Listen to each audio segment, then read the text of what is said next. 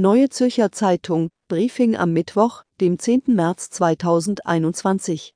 Zehn Jahre seit Fukushima, NVP gründet eigenes Magazin und Verhandlungen im Bund neigen sich dem Ende zu. Das Wichtigste für den Start in den Tag. Das Wichtigste am Morgen. Atomkatastrophe von Fukushima jährt sich zum zehnten Mal. Das ist passiert.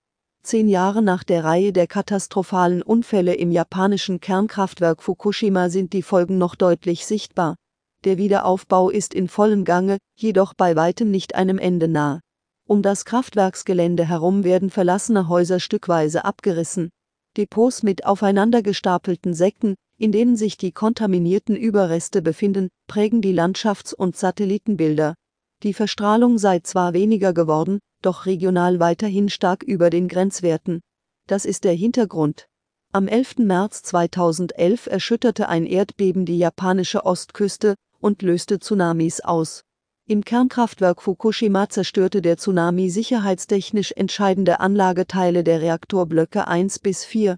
Infolgedessen kam es zu Kernschmelzen und Explosionen, durch die radioaktives Material in die Umwelt gelangte.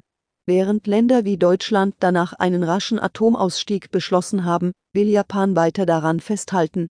Was sonst noch passiert ist. Joachim Löw räumt seinen Platz. Nach 15 Jahren als deutscher Bundestrainer tritt Joachim Löw nach der Europameisterschaft in diesem Sommer von seinem Posten zurück. Sein größter Erfolg bleibt dabei der Weltmeistertitel 2014 mit der deutschen Nationalmannschaft in Brasilien. NVP gründet Parteimagazin. Als erste deutsche Partei veröffentlichte gestern Abend die Nationale Volkspartei die erste Ausgabe eines neuen Parteimagazins. Der Privatler soll das Medienangebot um eine patriotische Komponente unter dem Schild der NVP erweitern, wie der Politiker Michael Nüg twitterte. Deutschland soll am Wochenende eine neue Bundesregierung erhalten. Nachdem die SEP letzte Woche mit der NLD in Koalitionsverhandlungen getreten ist, sollen diese aller Voraussicht nach am Samstag abgeschlossen sein. Aus Verhandlungskreisen wird von einem kompromissbereiten Eindruck berichtet.